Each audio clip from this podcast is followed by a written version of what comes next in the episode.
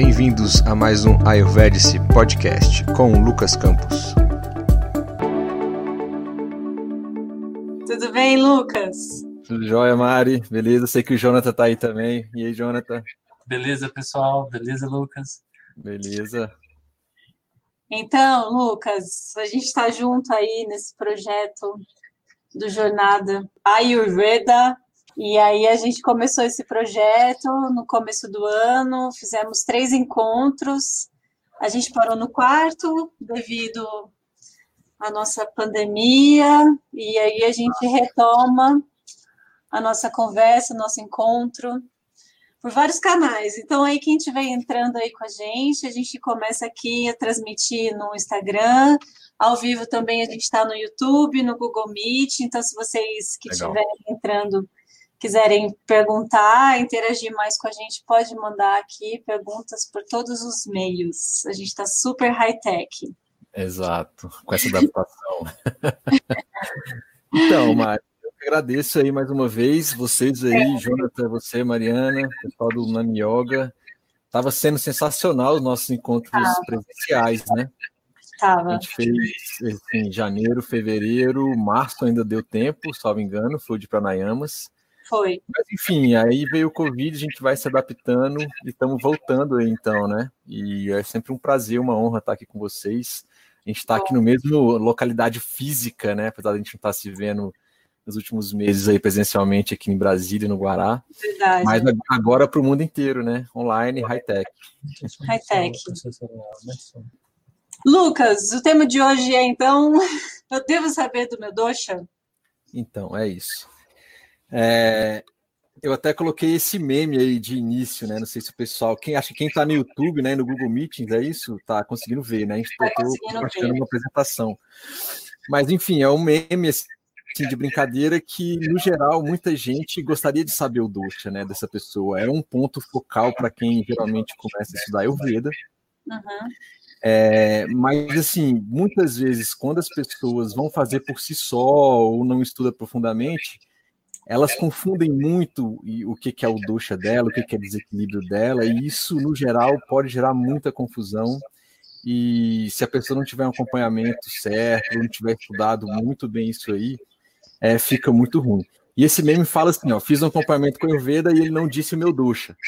É Porque já aconteceu isso comigo, no sentido de eu estar acompanhando algumas pessoas e no final, depois elas falarem, puxa, Lucas, eu vim aqui, a gente fez uma hora, uma hora e meia de acompanhamento do nosso encontro, fiquei super feliz, mas você até agora não disse qual é meu dosha, né?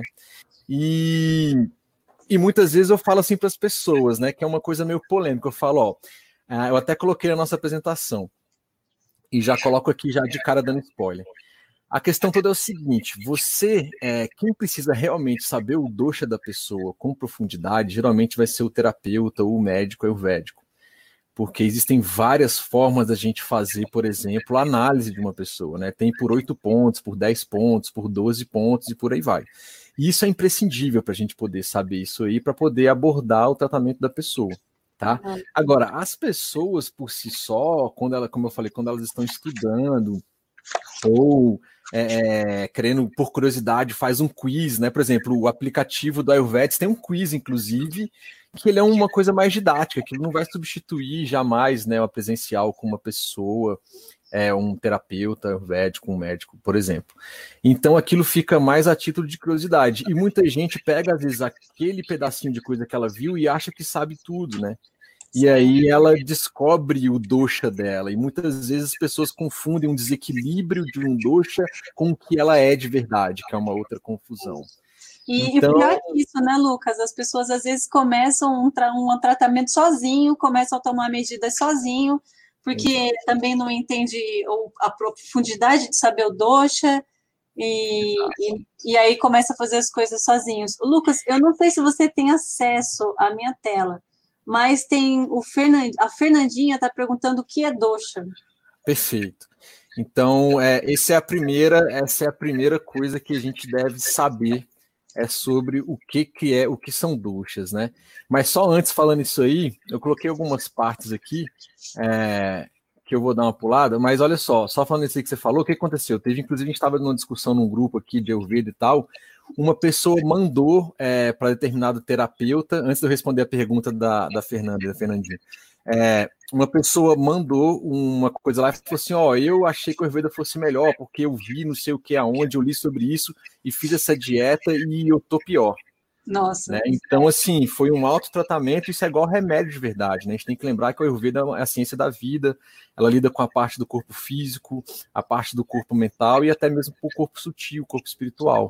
Então, assim, você fazer uso disso indiscriminadamente ou sem saber o que você está fazendo, com certeza vai acontecer algumas coisas, né? Pode acontecer alguns desequilíbrios. E a chance é muito grande. O Ayurveda é muito complexo. Tá? E aí, então, respondendo, entrando aqui, é, o que, que são doshas, né? A Fernandinha perguntou. Lá no Ashtanga Hridaya, que é um dos textos clássicos do Ayurveda, tá? É escrito por Vagbata, aí tem mais ou menos uns 2.500 anos, ele começa citando mais ou menos o seguinte, é, ele fala o seguinte, ó, Vayu, Pita e Kapha são três doshas, resumidamente, eles destroem e dão suporte ao corpo quando estão anormais e normais respectivamente. Então, assim, Fernandinha, os doshas é a composição daquilo que você é fisicamente. E aí eu já complemento com uma outra coisa que as pessoas também confundem. Lucas, às vezes as pessoas falam de doshas. Os doshas também é só para o corpo ou a mente tem doshas? Tá? E nesse mesmo tratado eles falam o seguinte: que o corpo tem três doxas, e a gente vai destrinchar eles aqui daqui a pouco, eu vou ampliar e aprofundar essa pergunta que eu respondi, e a mente tem dois doxas. Olha então, só. no total, é, estritamente dizendo, a gente tem vata, pita e kapha para o corpo, para os nossos órgãos e etc. E eles impactam alguma coisa nos sentidos. E eu tenho dois doxas mentais, que são é, rajas e tamas. Ah, sim. E aí alguém chega e fala: Ah, mas e Sattva, Lucas? Sattva não sim. é um dosha da mente? Não. Dosha, no geral, é aquilo que decai, aquilo que pode causar declínio na, na tradução da palavra do sânscrito, tá? Então, quando a gente fala da mente e fala de sattva, isso é o estado natural da mente, o estado puro da mente, o estado da mente em equilíbrio. Então, eu tenho três doshas do corpo, que é Vata, Pitta e Kapha, e tenho dois doshas da mente, que é Rajas e Tamas. A mente em equilíbrio, ela é Sattva. O nosso foco aqui do nosso encontro hoje, pessoal, é, a gente não vai falar tanto da mente, tá? A gente vai falar mais dos três doshas, é, que é, é Vata, Pitta e Kapha. Olha, sim, que coincidência, ó, mas já fica para o próximo, que eu queria que você me ajudasse. Exato. Exato. Esse livro é sensacional. Uma visão hervética da mente. Ele fala sobre mantas, ele fala sobre é, como é a mente na visão do Ayurveda é dividida, né? Você tem a questão de Buddha, da inteligência, da parte emocional, da parte, ou seja, algumas coisas o Ayurveda considera como fisiológica e algumas coisas como, vamos dizer assim, sentimentos, né? Algumas pessoas confundem muito isso nessa visão do Ayurveda. Sim, então, pode, a gente pode colocar como próximo tema, então, aqui, os doces da mente. Vamos, e vamos. Hoje fica como os doces do corpo. Sensacional.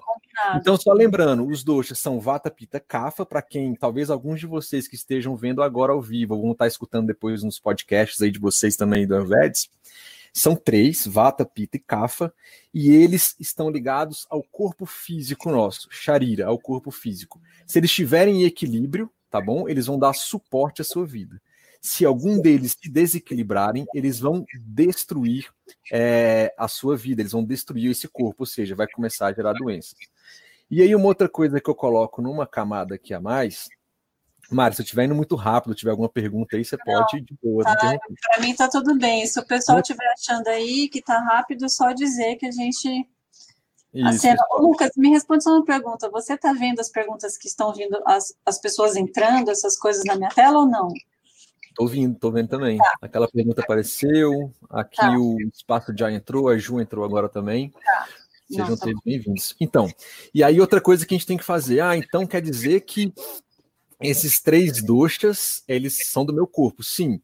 E aí eu vou ter que colocar uma coisa aí que as pessoas confundem muito, que é a diferença entre Prakriti e Vikriti, ou seja, o que que é o meu dosha de nascença, né? O que, que é o meu dosha de equilíbrio, que é uma essa esse título dessa desse nosso encontro, ele foi na verdade uma instigação, uma provocação. Eu preciso realmente saber o meu dosha. A gente vai é, galgando esse caminho até o final. Mas o que que acontece? As pessoas às vezes falam assim: "Ah, então beleza, eu descobri que eu sou, sei lá, pita, por exemplo". E aí a pessoa fala: ah, mas eu tô com muito emagrecimento. Ou a pessoa sempre teve num desequilíbrio de algum dosha durante muito tempo e ela acha que ela é esse dosha. Então, uma divisão que a gente tem que fazer aqui é o seguinte: o que que você é de nascença, que aí lá nos textos clássicos fala, quando tem a junção aí do óvulo e do espermatozoide que cria um ser novo, a partir dali está determinada qual é o seu dosha, qual é a sua prakriti, ou seja, qual é o seu dosha em equilíbrio. Prakriti. É uma... Isso, a prakriti, é o prakriti, exato. E assim, conforme você vai vivendo a vida, o seu estilo de vida, as suas emoções, o lugar onde você está, os estímulos que você tem, o que você come, ou seja, vários fatores podem desequilibrar esses seus doshas originais, vamos dizer assim. E quando você está em desequilíbrio, a gente tem um conceito que chama vikruti, ou seja, eu estou desequilibrado em alguns doshas. Então você então, não desenvolve um outro dosha, você, você não desenvolve outro dosha. Altera o seu dosha. Exatamente. Assim, então quer dizer, Lucas, se eu estou desequilibrado em vata, aquele meu dosha original, ele ainda está lá? Sim.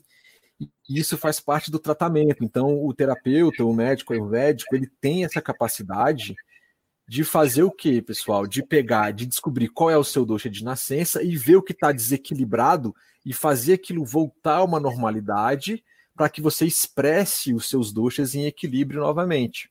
Tá bom? Então, isso aí é muito importante a gente deixar isso é, muito bem claro, tá?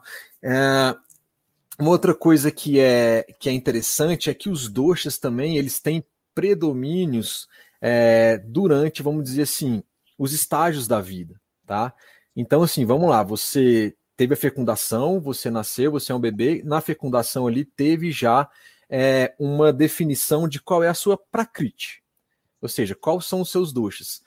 Se você não tiver nesse dosha que a gente chama de prakriti, seu dosha em equilíbrio, quer dizer que você está com alguma vikriti. Então, por exemplo, se você tem é, um câncer, se você desenvolveu, a pessoa desenvolveu, sei lá, uma gastrite, a pessoa desenvolveu é, cegueira parcial por algum, por algum motivo. Ou seja, se a pessoa teve algum tipo de doença, é, seja crônica ou aguda, aquilo desequilibrou aquele dosha original dela.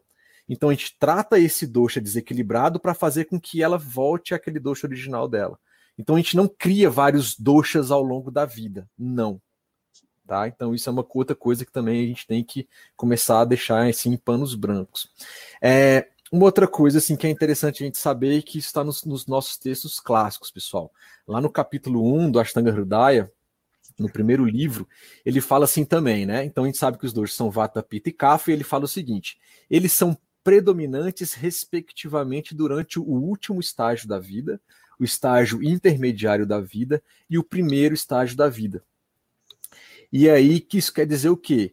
Que no último estágio da vida quer dizer que a gente tem um predomínio do dosha vata por si só. Então quer dizer que todas as qualidades ou os possíveis desequilíbrios de vata nessa última fase da vida que varia aí a partir dos 60 anos, 65 anos de idade, o vata vai estar predominando na pessoa. Então quer dizer que se a pessoa, ela de nascença, ela é pita vata, quer dizer que se ela não tomar cuidado na fase final da vida dela, esse vata tem uma tendência maior a se agravar? Sim, porque essa fase da vida por si só já agrava esse vata. E como a pessoa tem uma constituição vata já, isso pode ser aumentado. Então você começa a tomar alguns cuidados para que esse vata não aumente ou diminui demais. Então, isso é uma outra coisa. No meio da vida, né, no estágio intermediário da vida, isso quer dizer que é, entre aí a vida adulta, né, vamos colocar aí dos 22, sei lá, até os 60 anos de idade, mais ou menos, é uma predominância natural do dosha pita. E aí, na fase da infância, né, desde o nascimento até ali o, o final da adolescência, é uma predominância do dosha, do dosha kapha.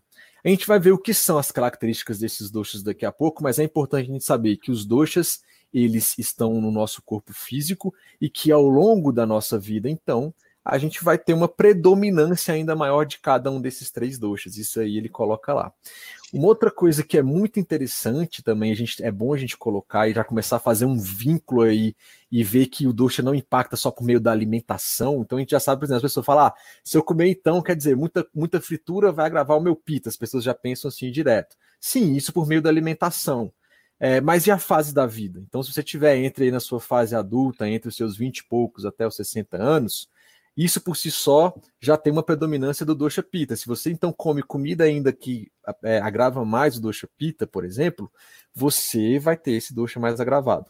Ou se você tira é, alimentos que fazem com que esse pita ele, ele diminua muito, pode ser que você tenha uma diminuição disso. Além disso, a gente tem, alguém até perguntou aí sobre o inverno. Depois a gente pode falar sobre isso já daqui a pouco. Antes de eu chegar no inverno, eu quero falar do dia, né? As, o nosso dia, de acordo com a visão do Ayurveda, ele é dividido aí, vamos dizer, em mais ou menos seis fases. O que, que isso quer dizer, pessoal? Isso quer dizer que durante o seu dia você tem fases do dia em que tem uma predisposição aonde o Pita atua mais, aonde o Vata atua mais, aonde o Kapha atua mais, tá? Então, por exemplo, pessoal, é, vamos, vamos começar aqui. A partir das seis da manhã, o sol está nascendo. Na verdade, eles colocam seis da manhã, mas é a partir do nascer do sol. Entre as seis da manhã e as dez da manhã é um horário cafa do dia. Isso quer dizer que é um horário aonde é, tem um predomínio de cafa. Então aí a gente já começa a pegar alguma coisa seguinte. Se a pessoa ela já tem um cafa gravado, se ela toma um café ainda que agrave mais esse, esse cafa aí, esse é um horário que vai o café. café. da manhã. É, não café preto. O café preto pode ser que ajude o cafa se ele estiver é. gravado. Mas se a pessoa toma um café da manhã com comidas muito sabor doce, muitos pães, na, é, na nutrição moderna fala muitos carboidratos, etc., é um horário que vai nutrir ainda mais. Então, por exemplo, se a pessoa ela está fazendo um tratamento para controle de peso, por exemplo, de uma forma equilibrada, esse horário entre as 6 e as 10 da manhã seria um horário ideal para fazer exercícios físicos, porque de acordo com a Ayurveda, o exercício físico ele diminui um pouco o kapha dosha e ele melhora ainda mais o que? A capacidade digestiva. Então, esse é um horário aí onde a gente tem uma ideia de quê? De fazer os nossos trabalhos diários, de ir para o trabalho, ou fazer o que você faz e é considerado como seu trabalho. O café da manhã, eventualmente, ele vai ser mais leve. Por ser um horário cafa do dia, ele vai impactar na sua capacidade digestiva também, né? Que a gente chama de agni aqui no Ayurveda, tá? De 10 da manhã às 2 da manhã, pessoal, a gente tem um horário pita.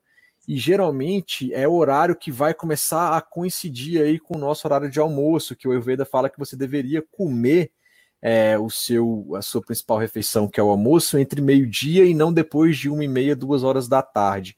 Isso pessoas normais, pessoas que não tenham nenhum desequilíbrio, não tenham nenhum tratamento específico, tá?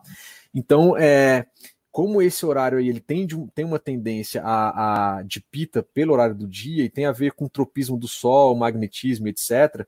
Inclusive tem alguns estudos já da cronobiologia, inclusive o ciclo circadiano, que foi prêmio Nobel aí da medicina e etc. Eles comprovaram esse ciclo do dia do Ayurveda. Então eles colocam, inclusive, algumas coisas batem muito bem, assim, horário que você deveria dormir, horário que você deveria comer a sua maior quantidade de comida, horário que você deveria realizar alguns exercícios físicos. Então bate com esse relógio ayurvédico, vamos dizer assim, do dia. Então uhum. esse horário aí, pita, pessoal, de 10 da manhã às 2 uhum. da tarde, é um horário aí onde você vai fazer a sua principal alimentação focada no almoço, que aí no nosso padrão ocidental começa a partir de 11h30, meio-dia e vai até as 2 horas tá? Para você manter a sua capacidade digestiva boa, você não deveria pular o seu almoço, você deveria fazer ele sempre no mesmo horário e respeitando a quantidade dos alimentos e a qualidade dos alimentos aí que você vai comer. Das duas da tarde às seis da tarde, eu tenho um horário que a gente chama de horário vata. É um horário onde ele é mais propício para quê? Para que você faça planejamentos, para que você faça execução de algumas coisas, para que você trabalhe com criatividades. Então, sei lá, é, em, em, em, reuniões onde você precisa de novas ideias, de criatividade, é, ou até mesmo em casa, fazer organização, pensar em novas coisas, esse horário, de acordo com o Ayurveda, ele vai aí ter um, uma predominância do horário Vata que vai proporcionar isso aí melhor ainda para você. Tá? Lucas, e deixa eu te interromper aqui numa pergunta, vai. então, pensando na quarentena. Isso, boa, Esse tempo que você está falando. É, eu começaria o dia CAFA, então, para agravar uma pessoa que é muito CAFA, faz muito exercício, mas o PITA, ele faz exercício no horário do CAFA ou ele faz exercício, no, se, se, ele fizer no horário PITA, ele agrava o PITA? Só me explica isso, tipo assim, ah, o CAFA já é CAFA, então ele tem que combater o CAFA. Não, entendeu o que eu quis perguntar? Entendi. Entendi. Isso é que a galera geralmente. Então a gente tem que só lembrar o seguinte: é, para você não ficar, para as pessoas não ficarem nessa confusão. Ah, eu sou pita e eu trabalho no horário pita, ou eu como no horário vata, como é que é essa dinâmica, tá?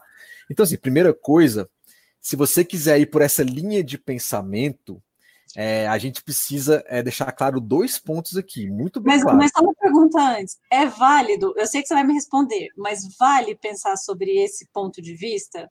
Vale pensar sobre esse ponto de vista, desde que você queira se aprofundar nesse conhecimento. Tá. Porque se ele for, se ele for superficial, pode ser que confunda mais. Tá. É válido. Então, assim, eu vou começar falando aquele negócio. Os doxas, eles se antagonizam, que é tipo assim, ah, eu sou cafa, tá no horário cafa, eu sou pita, e o melhor, o melhor horário de eu malhar é esse horário. Então, por exemplo, a gente fazer essa análise. Isso é um conceito que a gente chama no Ayurveda, chama de é, Shamanya Vishesha Siddhanta. O que, que isso significa? É um conceito muito simples que a natureza usa, o seu corpo usa, e ou seja, o Ayurveda é, identificou isso aí há, 10, há 5 mil anos atrás.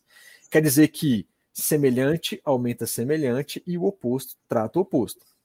Então, quando a gente for ver as características de cada dosha, eu detalho isso de novo melhor. Mas vamos lá. É, você está com frio, beleza? Automaticamente seu corpo ele identifica isso e você começa a sentir frio no pé, nas mãos, sei lá, e você faz o quê? Vou pôr uma meia, vou pôr um casaco. Quer dizer que eu estou colocando um atributo quente num atributo frio, ou seja, eu estou com frio. Eu não estou falando de doxas ainda, eu estou com frio e aí eu vou me esquentar. Então, ou seja, esse quente ele vai o quê? Ele vai diminuir esse frio e vai voltar ao meu equilíbrio de temperatura, por exemplo. Beleza? Ah. Isso vale para os doxas também. Então vamos lá se você, por exemplo, você identificou que você é do Dosha Pita, por exemplo, beleza? A pessoa sabe, eu sou Pita alguma coisa. Por algum motivo foi explicado isso para ela muito bem feito, foi feita análise da língua, do pulso, do olho, foi, fe foi feito visto as unhas, ou seja, cabelo, um monte de coisa que a gente verifica aí, tá bom? E não foi simplesmente por um teste online ou de um livro, tá? É, se você identificou isso, realmente, se você é pita, por exemplo, você tem uma predominância do dosha pita de equilíbrio no seu corpo. E você pega o horário pita do meio-dia. O que, que eu tenho lá no horário do meio-dia? Eu tenho um sol, eventualmente, um sol mais apino, ele está mais quente, beleza? E aí, por natureza, você já é mais quente, você tem um atributo quente em você. E se você faz, por exemplo, um exercício onde esquenta mais, por exemplo, eu vou fazer uma corrida ao meio-dia, eu vou estar tá colocando mais calor ainda por causa do movimento e por causa do meu clima que está quente, vamos colocar assim. Então você entende que eu agravei ainda mais o meu pita, eu coloquei coisas semelhantes ao meu doce, então eu agravei ele. Então, por exemplo, o exercício físico, é, vamos falar o contrário agora. A pessoa tá, vou pegar eu, por exemplo, vamos supor que eu estou com sobrepeso e eu preciso emagrecer. Então vamos lá, eu tenho o que, que eu tenho de atributos aqui quando eu falo sobre peso? Eu tenho o atributo de pesado, foi até um encontro que a gente fez aí no NAMI que a gente falou os atributos da vida. Então eu preciso falar um pouco disso. Então eu tenho o atributo, quando a pessoa está com sobrepeso, ela tem o atributo pesado, ela sente lentidão, ela tem às vezes muco, ela tem esses atributos aí. Eu tenho que colocar atributos opostos nesses caras para eu diminuir eles. O que as pessoas fazem então? Comem comidas mais leves, fazem exercícios com mais movimento, é, coloco, às vezes, muitas vezes, especiarias que são mais picantes para melhorar a digestão dessas pessoas. No geral, são aquelas dietas em que, na visão moderna, inclusive estou estudando nutrição, já avançou muito, mas muitas vezes não pode ficar somente na dieta pela dieta, exercício pelo exercício. Tem vários outros fatores ali para você fazer um trabalho de perda de peso, ou de equilíbrio de peso, ou reeducação alimentar de uma forma equilibrada. O Ayurveda versa muito sobre isso. Então, se eu estou nessa condição, primeiro, é, se eu já estou com mais peso, eu tenho mais o corpo maior, mais pesado, eu estou agravado com tecido adiposo, vamos dizer assim, que é o Meda Dato aqui no Ayurveda, é, agravado com muito dele, como de 6 às 10 da manhã é horário CAFA, se eu tomo café, eu vou estar tá colocando mais coisas para digerir. Se a minha digestão não vai estar tá boa, eu vou acumular aquilo em vez de perder aquilo. Então, nesse exemplo hipotético nosso que você puxou aí, o ideal seria o quê? Eu acordar de manhã, em jejum, isso no capítulo 1 do Ashtanga Hridaya, Dinacharya Dhyaya, ele fala isso. Você acorda em jejum, faz as suas práticas espirituais, etc e tal, e você vai fazer exercício físico. Tem a questão da oleação também, você vai fazer um exercício físico. Esse exercício físico, ele é em jejum. Eu estou no horário CAFA, aonde eu teria nutrição, mas eu estou colocando um atributo oposto, que seria o quê? Um exercício físico. Eu não estou colocando alimento ali. Então, seja, eu vou fazer, eu vou fazer uma, força contrária àquele horário CAFA que é exatamente quando eu faço exercício e como eu não fico com digestão, eu estou tendenciando a aumentar o vata no meu corpo. E a gente vai ver daqui a pouco que vata, uma das coisas que ele tem é o que? É secura, é frieza, ou seja, são pessoas que são mais magras, por exemplo, têm uma tendência de ficar mais magras. Então, por isso que a gente tem que tomar muito cuidado, assim, você entre o que você é de verdade e o que você quer fazer. Né? Foi o que eu falei, é a prakriti versus a vrikriti. O que, uhum. que você é e o que você está desequilibrado. Para você sair do estado de desequilíbrio e voltar para o seu equilíbrio, você faz coisas opostas a esse desequilíbrio. Então, se você está muito pesado, você faz coisas que vai fazer você ficar mais leve. Se você vai estar mais quente, você faz coisas que tiram um pouco esse, esse calor. Se você está mais frio, muito, ah, eu quero ganhar peso, estou muito magro, eu tive uma doença, eu quero recuperar. Então tem terapias Brinhana de nutrição que você vai colocar o quê? Cafa naquele lugar ali. Então é comidas mais nutritivas, nesse horário cafa você vai se alimentar, você vai fazer é, terapias de oleação e tudo mais. Então, se eu sou uma pessoa que não tenho nada de criatividade, está faltando isso, eu posso ir para um horário que seja mais vata e estimular, por exemplo, fazer um exercício de cérebro, sei lá, uma coisa bem simples, exato, exercício exato. cerebral. Vou, sei lá, você falou que o horário do Vata era qual? É final de tarde. Do Vata é de duas da manhã às seis da manhã e ah, de duas da tarde às seis da tarde. Esse exemplo que você falou é de duas da tarde às seis da tarde que é o da criatividade, de reuniões. Aí você pode tanto participar de reuniões com pessoas criativas, se você não tiver tanta essa criatividade. Ah, Lucas, quer dizer que é, eu vou então agravar o meu vata para ficar criativo? Pode acontecer? Pode acontecer.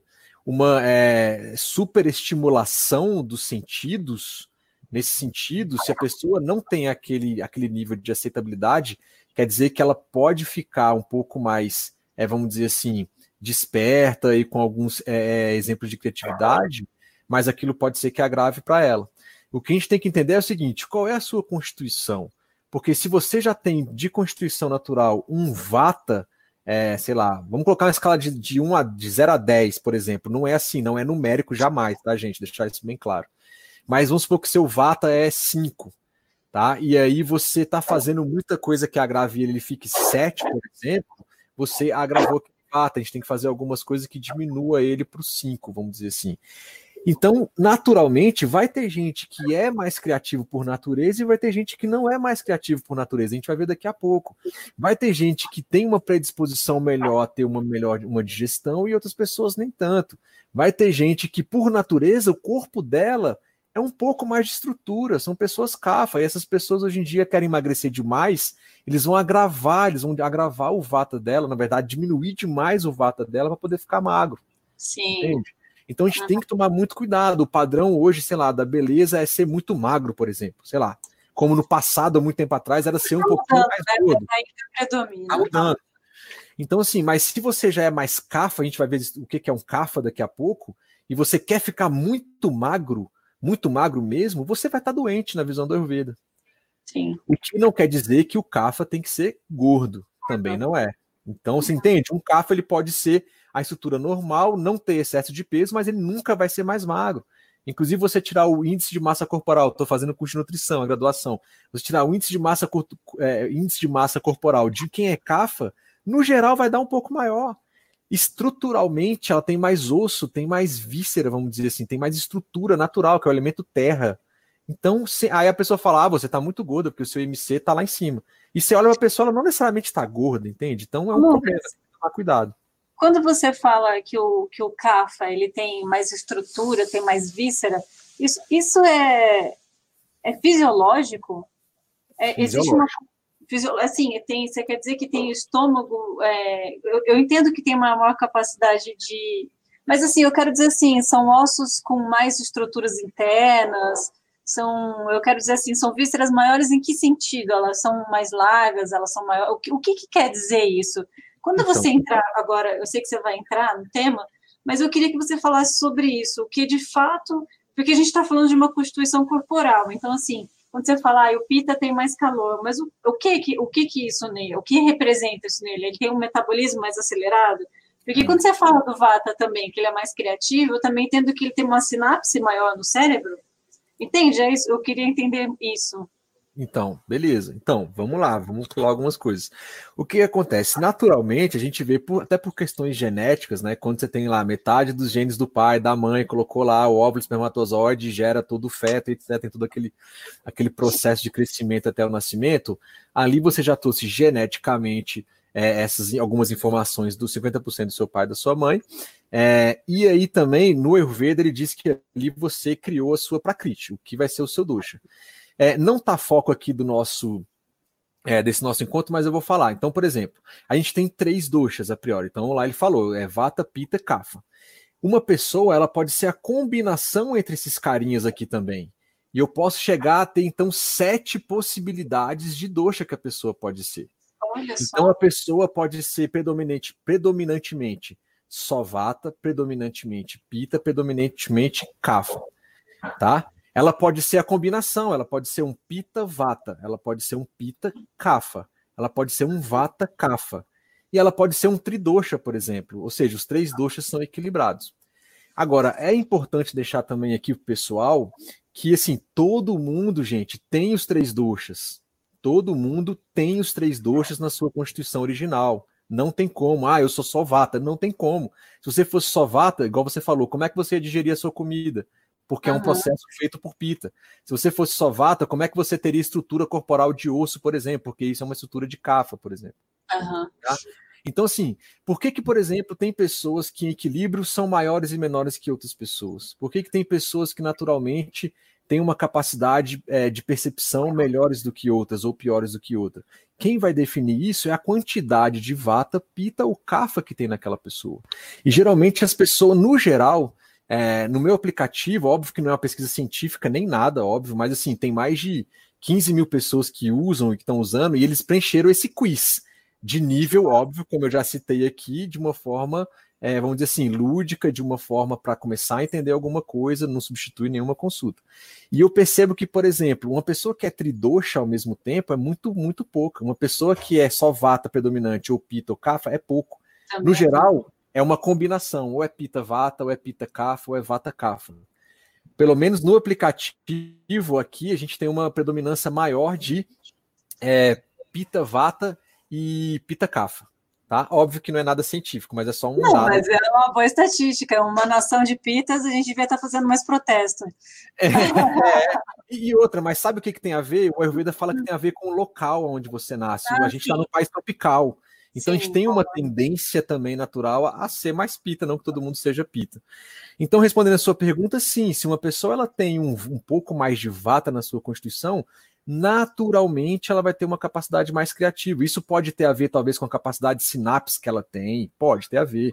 Né? É, a estrutura corporal dela, o elemento terra, não está tão presente. Então quer dizer que naturalmente ela é mais magra. Entendeu? Quer dizer que sim, que a densidade óssea dela é um pouco menor, mas ela tem todos os ossos, né? Estamos dizendo uma pessoa sem nenhuma deficiência nem nada. Mas ela tem todos os órgãos, ela tem todos os ossos normais, ela tem todos os sentidos, né? Ela, ela escuta, ela ouve, ela enxerga, né? Ela tem paladar, tem olfato. Então, assim, o que vai determinar o que um é mais criativo do que outro vai ser o quanto na formação original esses doxas predominaram. O Lucas, existe um equilíbrio mesmo? A gente, o, o, o, Prakriti, ele é um ele é um compilador da diferença. Porque, assim, entende o que eu estou querendo dizer? Tipo assim, Sim. o planeta, ele tem essas, essa, essa flutuação entre rajas, tamas e sátiva. Então, assim, o corpo também, ele é um compilador, ele nasce dessa forma e a, a estrutura dele vai ser essa, ou, ou realmente existe uma forma de equilibrar e ou isso é mito mesmo? Ou só os mestres iluminados, Jesus, Buda e Brahma, como é que é isso? Sobre a ótica do Ayurveda, é possível? É necessário? Isso vai deixar a gente mais saudável? Então, a gente tem que pensar o seguinte: o que é o equilíbrio? O equilíbrio é aquele do seu doce de nascença, Mário. Tá? Então, é, quer dizer que então, se enquanto não for vata, pita e kapha igual na minha constituição, eu estou desequilibrado? Falso. É isso. Hum. O seu equilíbrio é, por, por exemplo, vamos supor que o meu dosha de nascença, a minha prakriti, ela é pita, kapha predominantemente, e eu também tenho vata. Então, se eu saio dessa constituição pita, kapha, predominantemente aquele meu vata, eu estou desequilibrado e cronicamente isso pode gerar uma doença. Então, ou seja, para o Lucas ser feliz, para o Lucas ter saúde, ele tem que estar na prakriti original dele. Então, isso é um apoio. Tá?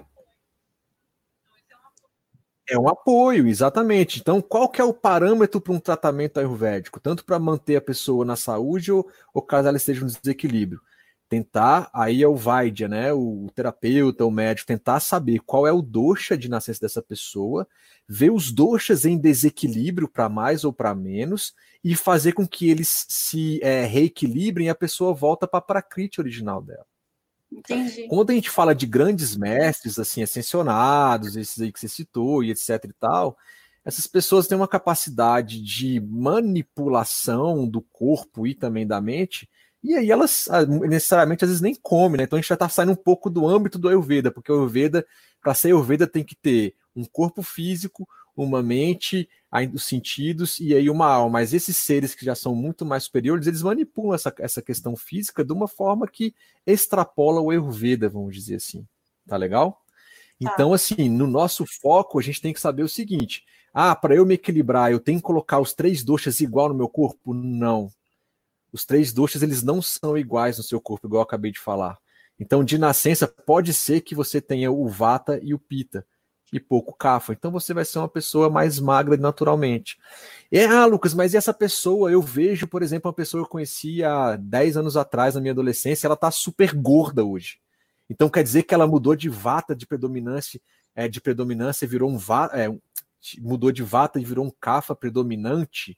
Não é isso. Ela continua sendo aquele Pita Vata e ela gravou extremamente o Kafa dela. Então ela está totalmente desequilibrada no Dosha Kafa. Então eu tenho que reequilibrar esse Dosha Kafa, fazer ele voltar para onde ele era e essa pessoa volta a ser quem ela era. Lembrando que os doshas vão impactar na mente também. Sim. Né? Então, aí isso vai impactar em sattva, em rajas, tá? Então a gente está focando aqui muito é, aqui nos nossos três doxas do corpo. A Patrícia falou: como saber se eu estou é, equilibrada? Então, Patrícia, é a, a, pergunta do milhão, né? É a pergunta do milhão, pensei nisso. É, porque é o seguinte, é, como é que você sabe, Patrícia? Geralmente por meio de, um, de uma consulta ayurvédica. É, por quê? Ah, Lucas, só estudando é possível? Só estudando é possível, você tem que ter experiência, você tem que ver várias pessoas. Né? Você tem que sentir várias pessoas. Então, por exemplo, a gente definir qual é a constituição original da pessoa, originalmente, qual eu sou, qual é o meu dosha, qual é a minha prakriti.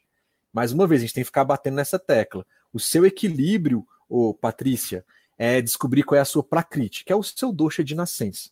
Como é que a gente descobre isso? Por meio de uma consulta ayurvédica, onde é, é, a gente vê 8, 10 ou 12 pontos. Então, por exemplo, é visto como é que está a sua pele, é visto como é que está a sua língua, é visto a sua capacidade digestiva, é visto como é que são os seus olhos, é visto o seu pulso, é visto a, é, a gente verifica unha, verifica cabelo, tudo isso a gente verifica um histórico do passado em que você conta pra gente também. Entende? Então, assim, não é uma coisa de ah, bola de cristal e aí eu bato o olho. Óbvio que se, geralmente quando a gente bate o olho numa pessoa e olha para ela, às vezes você está notando o desequilíbrio daquela pessoa. Às vezes eu olho para uma pessoa que está gordinha e eu falo, não, ela é cafa. Não, ela era vata e ela desagravou muito, né? Ela ficou muito desequilibrada em cafa doxa, que gerou muito medo, rato, muito tecido gorduroso, e aí ela ficou desequilibrada em cafa. Então ela não é cafa, ela está desequilibrada em cafa. Então, Patrícia, como saber se você está equilibrada? É, Existem alguns indícios, né? A gente vai ver aqui agora em cada doxa, que aí, conforme eu for passando, se você não tiver alguns dos desequilíbrios de cada doxa, quer dizer que você está equilibrado.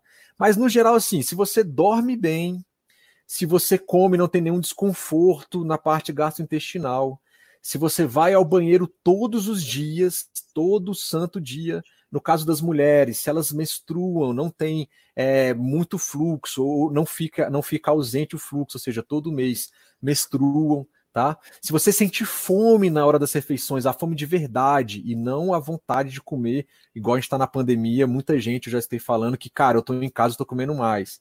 Então isso não é fome de verdade, é ansiedade, né, muitas vezes.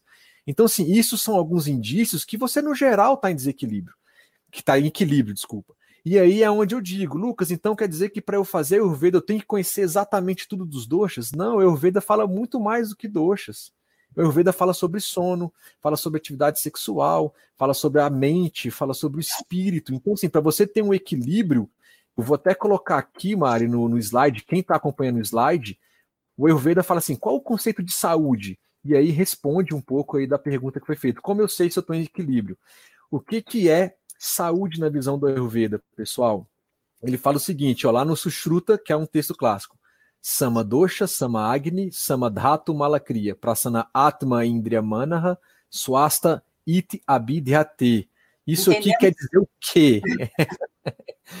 Pessoal, ele quer dizer parte física. Saúde é quando os seus doxas, que é o foco desse nosso encontro de hoje, quando os doxas estão equilibrados. Então, olha só, estão falando da parte física do corpo quando doxa, quando a sua capacidade digestiva e metabólica, quando seus tecidos corporais e as suas excretas estão em equilíbrio, quer dizer que você tem equilíbrio do corpo físico. Beleza? E perceba que a gente falou de quatro itens, nosso encontro agora a gente está falando só de doxa, beleza? Só de um.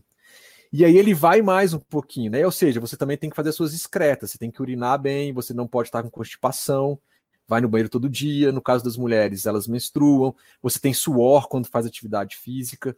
Então, ou seja, são os seus tecidos corporais, que são sete na visão do Ayurveda, eles estão bem. Então, você não sente dor articular, por exemplo, você não tem problema nenhum sanguíneo, os seus ossos estão bem, né, a sua medula e por aí vai. E na parte mental, o que, que ele fala?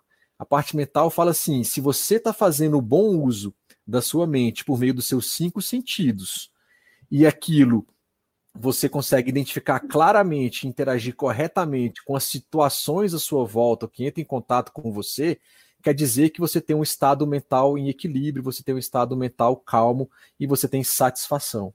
Então, além de dar aqueles quatro, cinco pontos do corpo físico, eu tenho que ter o que? Os meus cinco sentidos interagindo com as coisas à minha volta, por meio da minha mente, e nisso eu consigo me relacionar com as pessoas, me sentir calmo, tranquilo e tenho completude. Eu, no meu ponto de vida, sinto completude.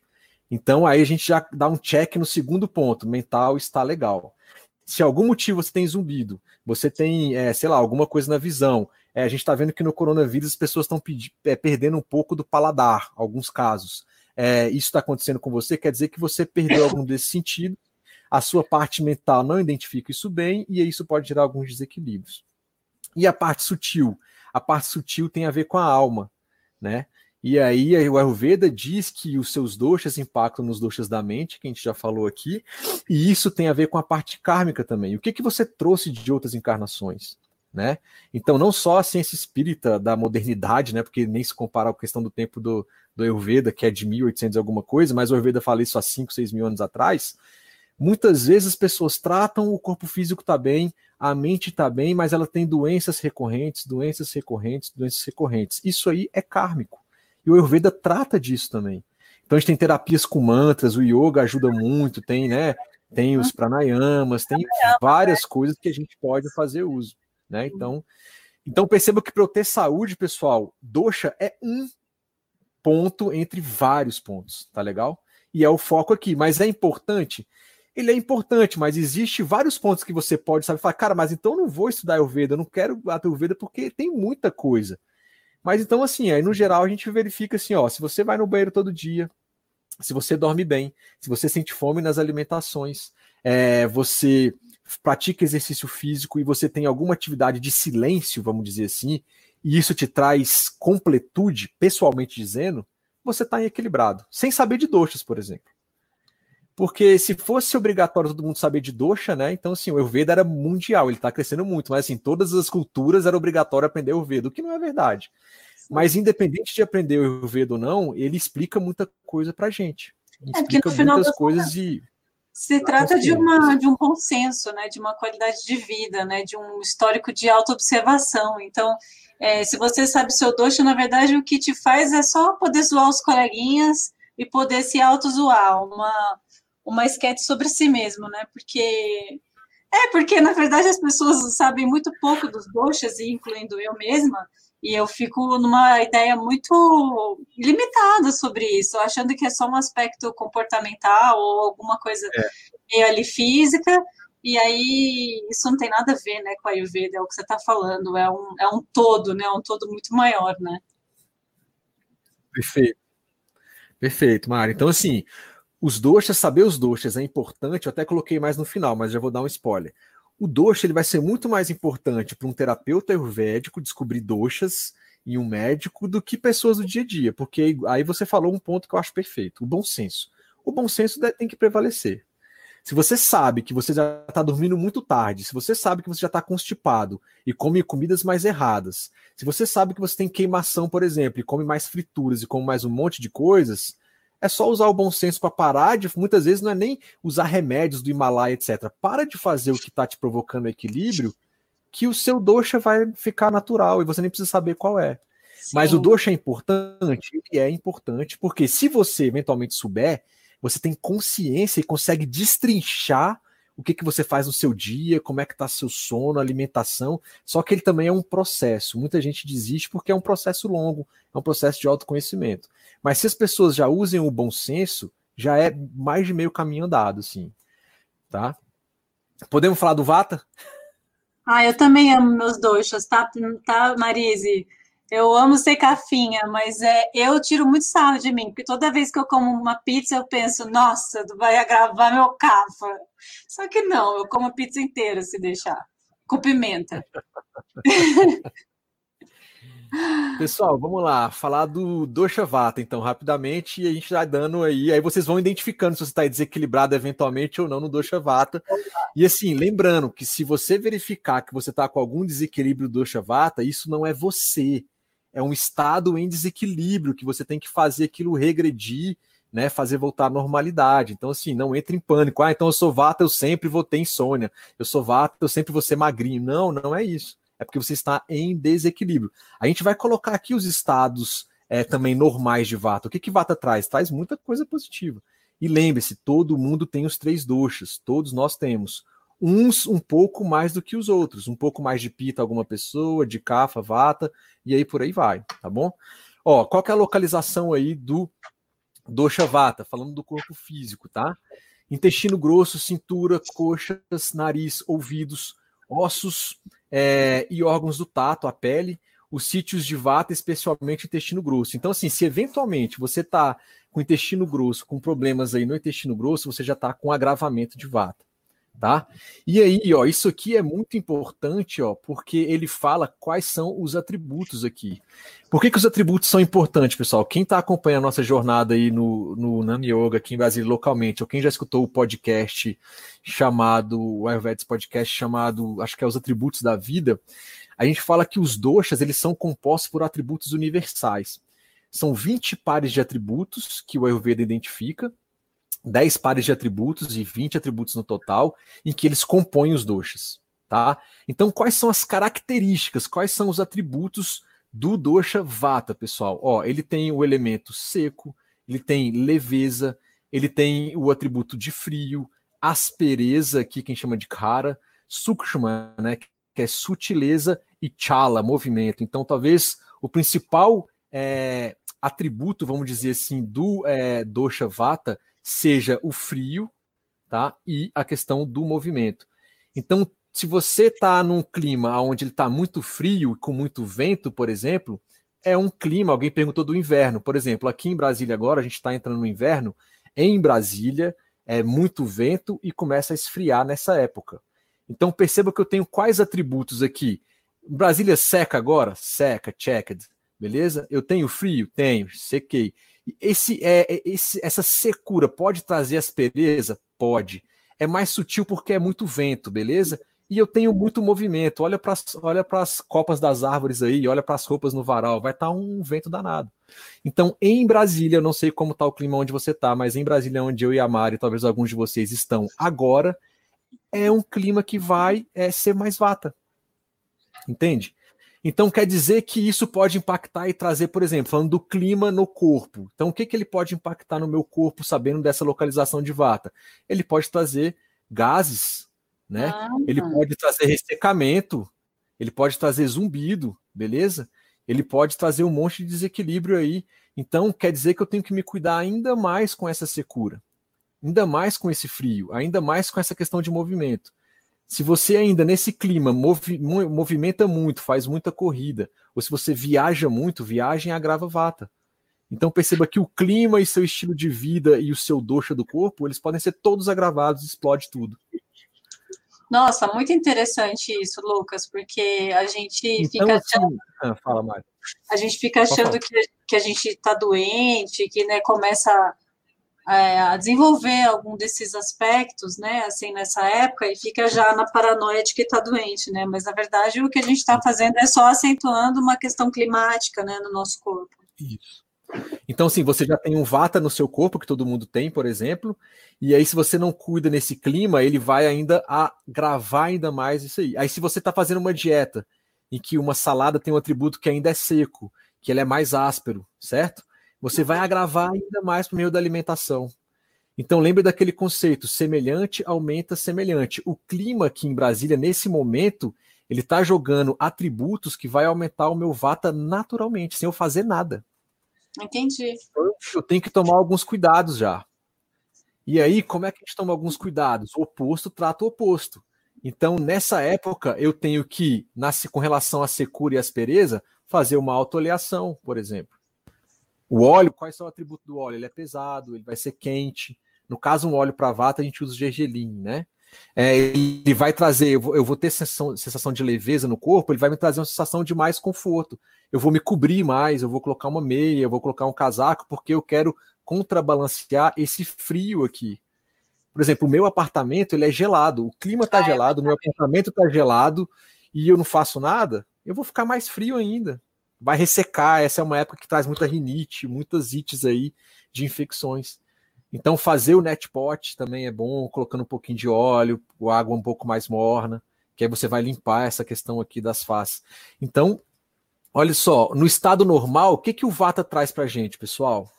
Tá? Ele protege o corpo dando entusiasmo, ou seja, desejo, né? Aquelas pessoas que naturalmente têm ímpeto, têm desejo. Isso Nossa, é do nada movimenta sem tesão, né, gente? Eu nem falo Exato. de uma tesão, né, de sexual, um tesão pela vida, né? pela vida, é.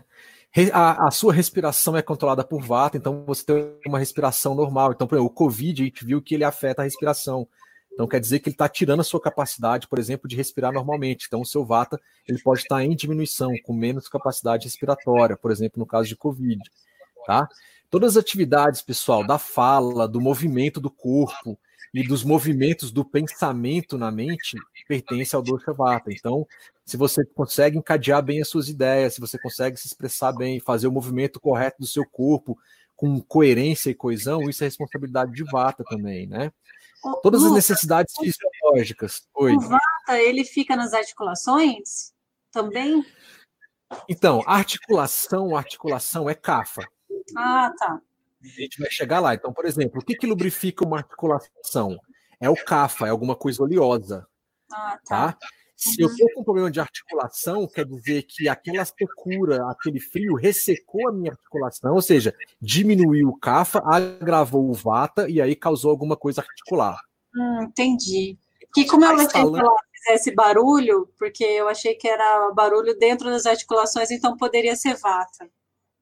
Então, mas é, é, é, um vata aí agravando o seu capinha. O certo é a articulação não está lá. Vamos tá. dizer assim. Tem gente que instala mais naturalmente, mas assim, o certo é você ter lubrificação suficiente para não instalar. Então, essa época aqui em Brasília, por exemplo, pode ser que instale mais algumas partes do corpo. Então, quer dizer que você pode fazer uma oleação aí nas articulações, com óleo mais morno aí de gergelim, vai ajudar bastante. Pessoal, todas as eliminações do corpo, tá? Então, fezes, urina, é, sei lá, esperma, é, menstruação, no caso das mulheres, lágrima, tá? É, chorar, suor, tudo isso aí é uma responsabilidade de vata que vai movimentar isso aí, tá? Então, é, tudo isso aí vai ser. Então, se você não está conseguindo, por exemplo, fazer xixi, você não está conseguindo fazer, sei lá, cocô, você não está menstruando, no caso das mulheres, é, ou seja, é problema de vata que pode estar tá causando alguma coisa. Por quê? Mas, Lucas, vou pegar um exemplo. É cálculo renal. A pessoa não faz xixi porque tem uma pedra lá no, no canal urinário dela, no ureté, ou seja, onde for lá. Então, peraí. Então quer dizer que o Vata está fazendo, querendo fazer o movimento da descida do xixi, mas eu tenho um cafa, um bloqueio que não permite. Isso pode agravar? Pode agravar. Então eu tenho um aumento de vata aí por causa do CAFA também. Então, mas a gente depois a gente começa a entrar nesses detalhes, tá? Que aí eu posso, assim como eu falei dos doxas no corpo, eles se entrelaçam para causar as complicações no nosso, no nosso corpo também, as doenças. Beleza? Todos os seus tecidos do corpo, pessoal, vai ser o vata quem vai manter eles bem, eles bem nutridos e eles funcionando. Então, o batimento cardíaco é do vata que faz esse batimento. Não sei se alguém já viu uma cirurgia cardíaca, abriu lá, vê o coração bombeando, é um vata, é um movimento de algum órgão tá? Então, toda essa questão de movimento é o Vata quem faz no nosso corpo. Lucas, como é que eu identifico que o meu Vata está aumentado, né? Problemas nos nervos têm relação com Vata? É, a Pati, a Pati Signani, Signati falou. Patrícia, acho que é Pati, vou chamar de Patrícia. Pati, então, sim, muitas vezes é, problemas é, neurológicos e com os nervos, eles têm um tropismo maior, sim, por Vata as doenças ela tem fases. Então tem fase que ela pode estar muito vata, tem fases que ela pode estar um pouquinho mais cafa e tem fases que ela pode estar um pouquinho mais pita, tá? Então na, aqui na, na doenças com articulações, né? Muitas vezes ela tá só com a dor e a pessoa não consegue mexer a mão, tá na fase vata, ela não está conseguindo fazer movimento. Mas se tem, por exemplo, um tumorzinho com dor, é uma fase pita da doença. Mas no geral, doenças neurológicas é um agravamento de vata dosha, tá? Então, olha só, o vata aumentado, ou seja, acima do seu normal, tá? Porque a gente tem o vata quando ele está muito agravado e o vata quando ele desceu demais. Acima do normal, o vata produz emagrecimento, alteração e coloração da pele, algumas pessoas a gente percebe isso, desejo por coisas quentes, né? Lembra que o, o Vata ele tem o atributo frio? Se ele fica você está muito frio, você vai querer coisa quente para te aquecer, né? Tremores, Ó, tremores, então a parte neurológica, você não consegue controlar um Alzheimer da vida, talvez, ou uma doença de Parkinson, né? Então, ou seja, eu tenho estímulos que estão sendo. Aí é, é um cafa e vata, mas eu fico tendo tremores, é o vata aí. Distensão abdominal, pessoal, constipação, perda de vigor e perda do sono são alguns desequilíbrios de quando o vata está aumentado, agravado. Tem muito vata no meu corpo, além da minha constituição natural, entende isso? Eu tenho uma constituição onde o Vata funciona bem e me traz todos aqueles equilíbrios. Se eu elevei esse Vata demais, ele vai me trazer esses agravamentos aí. Ô, Até a questão de mau humor e timidez. É, eu queria só falar, fazer uma consideração, eu queria saber o que você acha, porque é possível que a gente esteja escutando isso e se reconhecendo em alguma coisa. Mas me ocorreu aqui que também o, o agravamento de vata. E tem 1 minuto e 57 só restante. A gente no vai Insta? ter que iniciar. A gente, a gente reconecta o Insta aí, galera. É, é. Tá? é, enfim, o que eu queria te perguntar é: então, é, lembrei é, da permanência do sintoma, porque como a gente está passando por uma pandemia e uma quarentena e os aspectos emocionais estão flutuando muito, é possível que a gente observe várias dessas coisas aqui, porque teve uma adaptação de rotina, uma adaptação de alimentação, lá, lá, lá, lá, lá. E o primeiro que eu dou, que eu acredito que, que eu sofro uma alteração, seja o Vata. E aí minha pergunta é, a gente se reconhece em algumas dessas coisas que você está falando, ou falta de sono, ou distensão, enfim, qualquer que seja. Existe uma permanência dos sintomas. E aí eu queria que você falasse sobre isso. Como reconhecer o, quando, quando isso se constata em um agravamento do dosha. Mas vamos encerrar e aí então, você na... falar na próxima? Vamos, encerra aí, a gente reconecta de novo aqui. É que vai, vai, encerrar em 50 minutos ou menos. É. Gente, quem quiser, então, continuar. A gente no YouTube eu vou permanecer, porque no YouTube tem mais tempo. E aí Exato. a gente encerra e vocês entram de novo. Tá bom? Vamos lá. Tá no, no YouTube do Nani Yoga, é isso? É o Mani Yoga. O Mani Yoga. Então, espera a gente aí. Então, pronto. Voltamos. Pessoal, pergunta da Mari, então, voltando, obrigado por estar entrando de novo aí, foi assim, como saber né, a permanência ou identificar esses desequilíbrios? Então é o seguinte, a gente está falando do dosha vata individualmente, é complexo, é muitas vezes né, o Vaidya, o terapeuta Ayurveda, ele tem que correlacionar os desequilíbrios de vata, pita e kapha na pessoa. Às vezes ela não tem só o desequilíbrio de vata, ou só o desequilíbrio de, de kapha, ou só o desequilíbrio de pita. tá? A gente está falando aqui segmentado para a gente poder ter uma noção melhor. Mas então, olha só, Mari, se você é, tiver, por exemplo, algum numa pandemia, por exemplo, você começou a ter, sei lá, é, distensão ou começou a ter uma perda de sono, por exemplo, ou sei lá, você é, começou a ter tremores, por exemplo, isso é um indicativo de que seu vata está aumentado demais. A permanência, o tempo de permanência desses sintomas vai ser a, a questão de o quão você consegue lidar com eles para diminuir ou vou fazer eles voltarem ao, ao, local ou não, né? Então, por exemplo, é, aqui agora nos sintomas, é, como é que eu vejo que meu vata está reduzido, né? Então eu tenho debilidade do corpo, a pessoa fica mais quieta, mais introspectiva, não fala muito, porque lembra que o Vata ele é movimento? Se o Vata decaiu, eu não quero falar muito, quero ficar mais quieto um pouco. Ah, né? A pessoa não consegue ter uma perda de atenção, ela não consegue ter uma atenção plena, então às vezes pode dificultar na meditação dela, por exemplo, né? A pessoa Nossa, não consegue sentar para isso. Ai, não estou conseguindo meditar, como é que eu faço? Eu falo, gente, é muito difícil fazer nesse momento isso. Porque a cabeça tá turbilhão, né? Então, assim, é... então perceba que o aumento de vata, eu tenho esses problemas aqui, ó, que ele pontuou, isso aqui é no Ashtanga Hridaya, o, o Vagbata, há 2.500 anos, ele falou assim, ó, você tem agravamento de vata quando ele tiver aumentado, se você tiver algum desses sintomas. E se o seu vata caiu demais, ou seja, tá faltando o vata aí, né? Então você vai ter esses outros sintomas aqui, debilidade do corpo, a pessoa tá falando pouco, faz poucas atividades, incluindo atividade física, né? A perda de atenção, perda da consciência, né?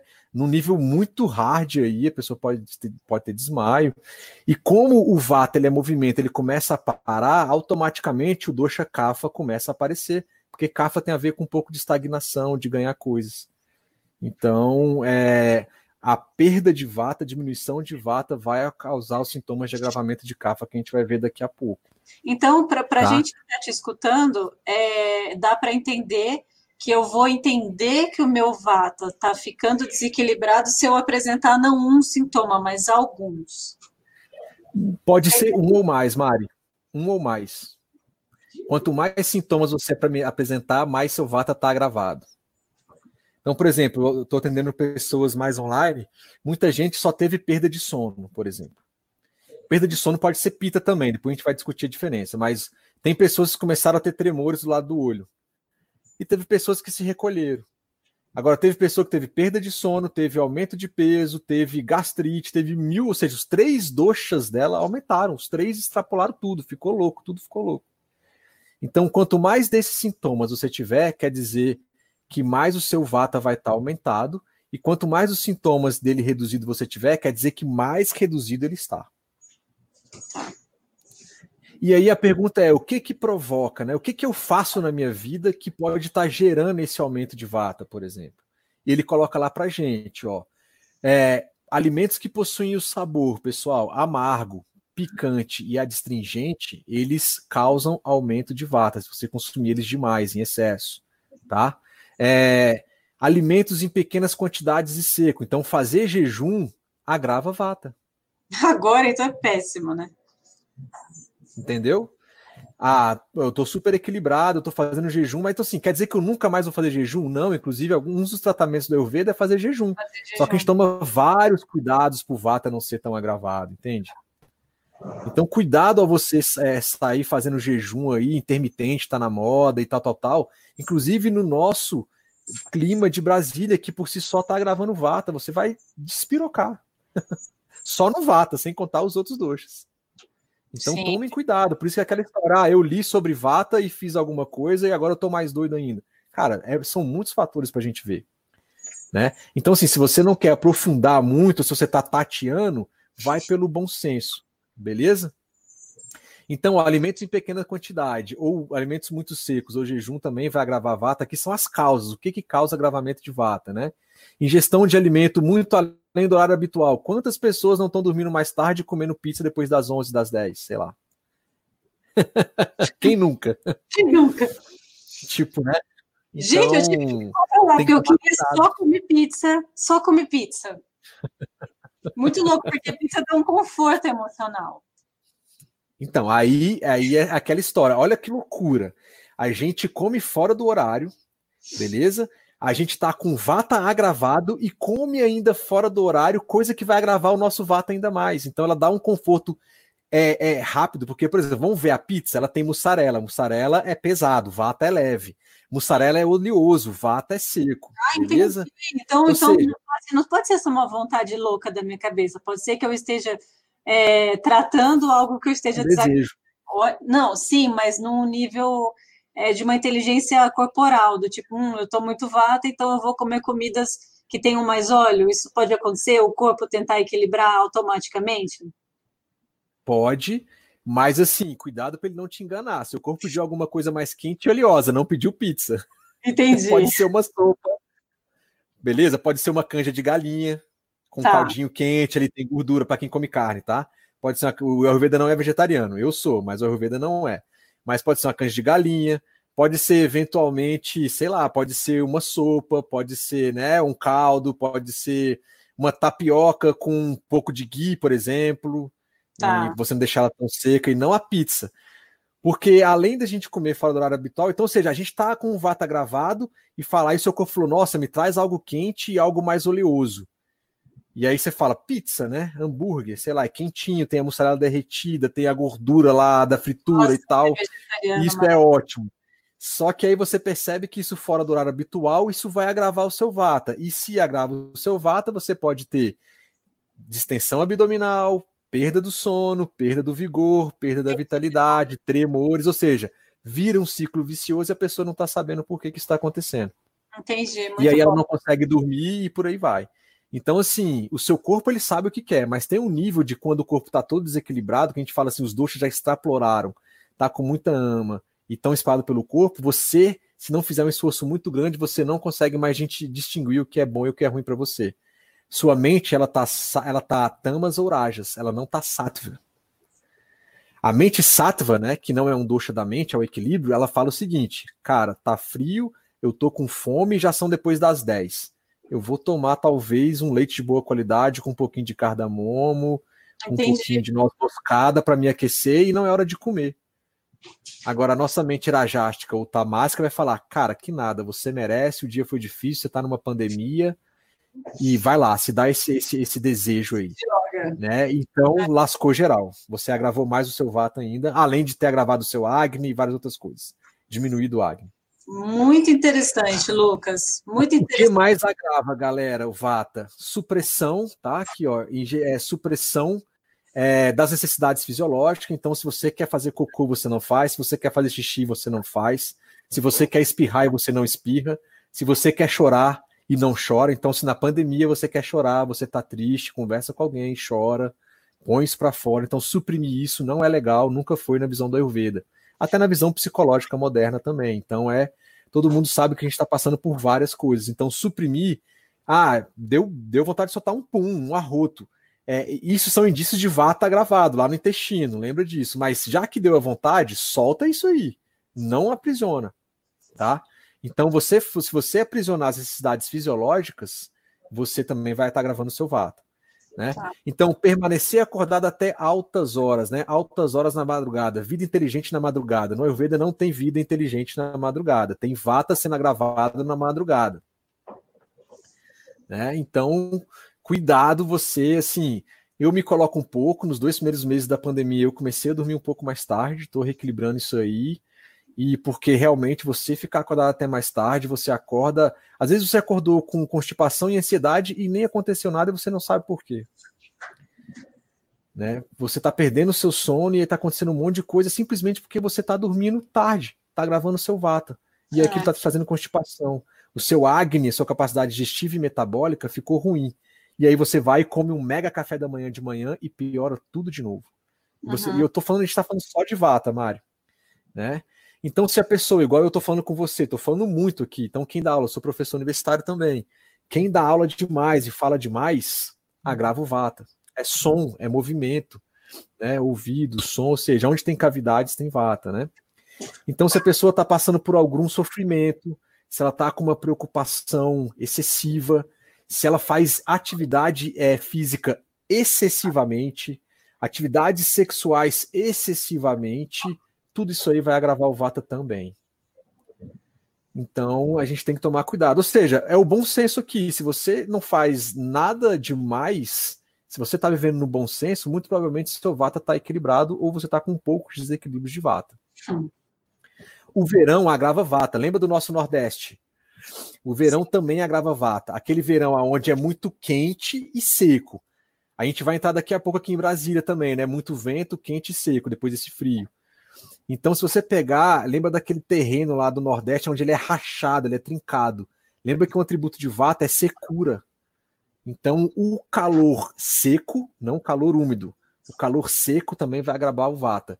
O clima seco agora e frio também vai agravar o vata. Então, como é que eu sei se o meu clima está agravando ou não? Você vê os atributos do seu clima e os atributos de vata.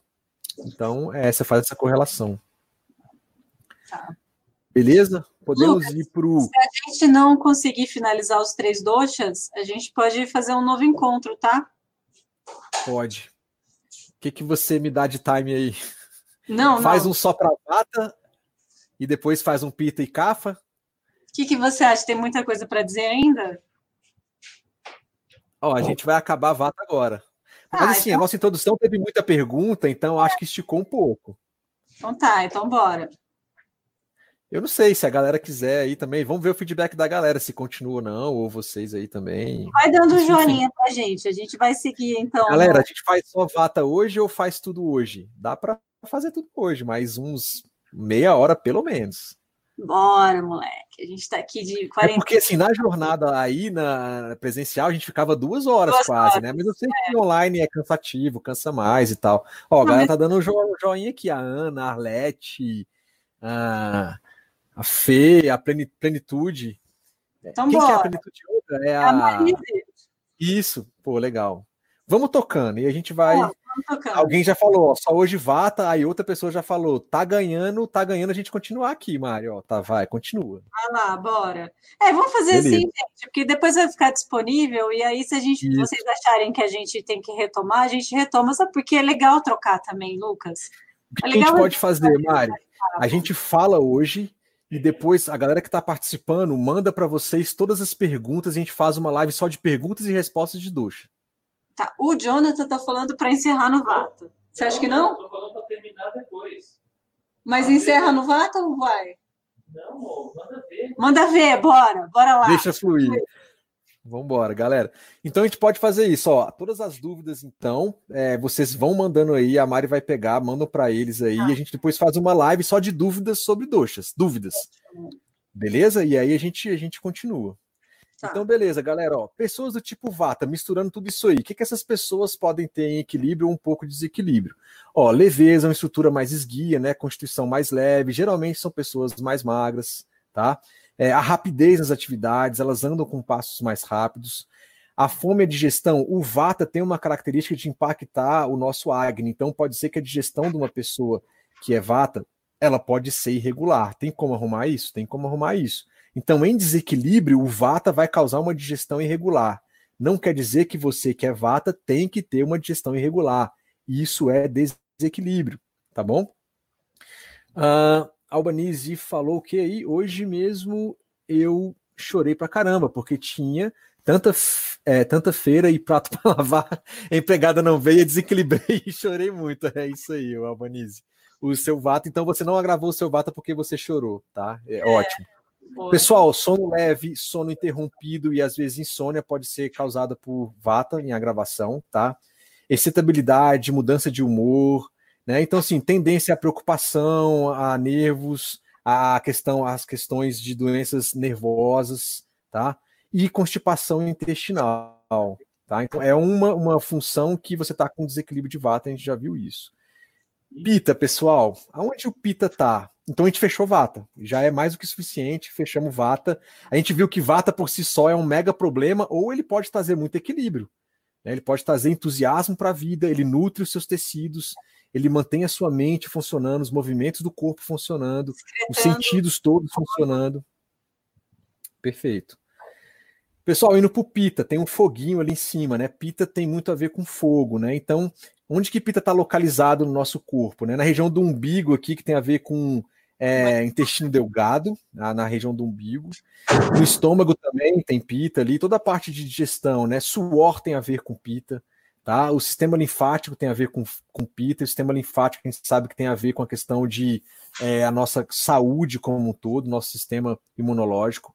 O sangue tem a ver com pita, os olhos, os órgãos do tato também são sedes de pita. Mas principalmente a gente sabe que é, Pita está muito ligado à digestão e a sede principal dele está no nosso intestino delgado.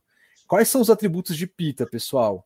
Ele é levemente oleoso, ele é penetrante intenso, ele é quente, né? Produz calor, ele é leve no peso, ele é mal cheiroso. Então, geralmente, Pita em desequilíbrio ele traz mau cheiro. Então, pessoas Pita quando transpiram é mal, são mal cheirosas ele flui livremente, né? A pessoa tem um certo movimento, mas não tão agitado quanto vata, beleza? E tem uma certa liquidez. Então perceba então aqui, se você identifica que o seu alimento ele, é, ele tem oleosidade, se o seu alimento, por estou falando de alimento, um exemplo, se ele é ele é penetrante, ele é picante, por exemplo, né? Se o seu alimento ele é ele é quente, ok? E isso vai fazer o que com você no seu corpo? Ele vai estimular mais o seu pita.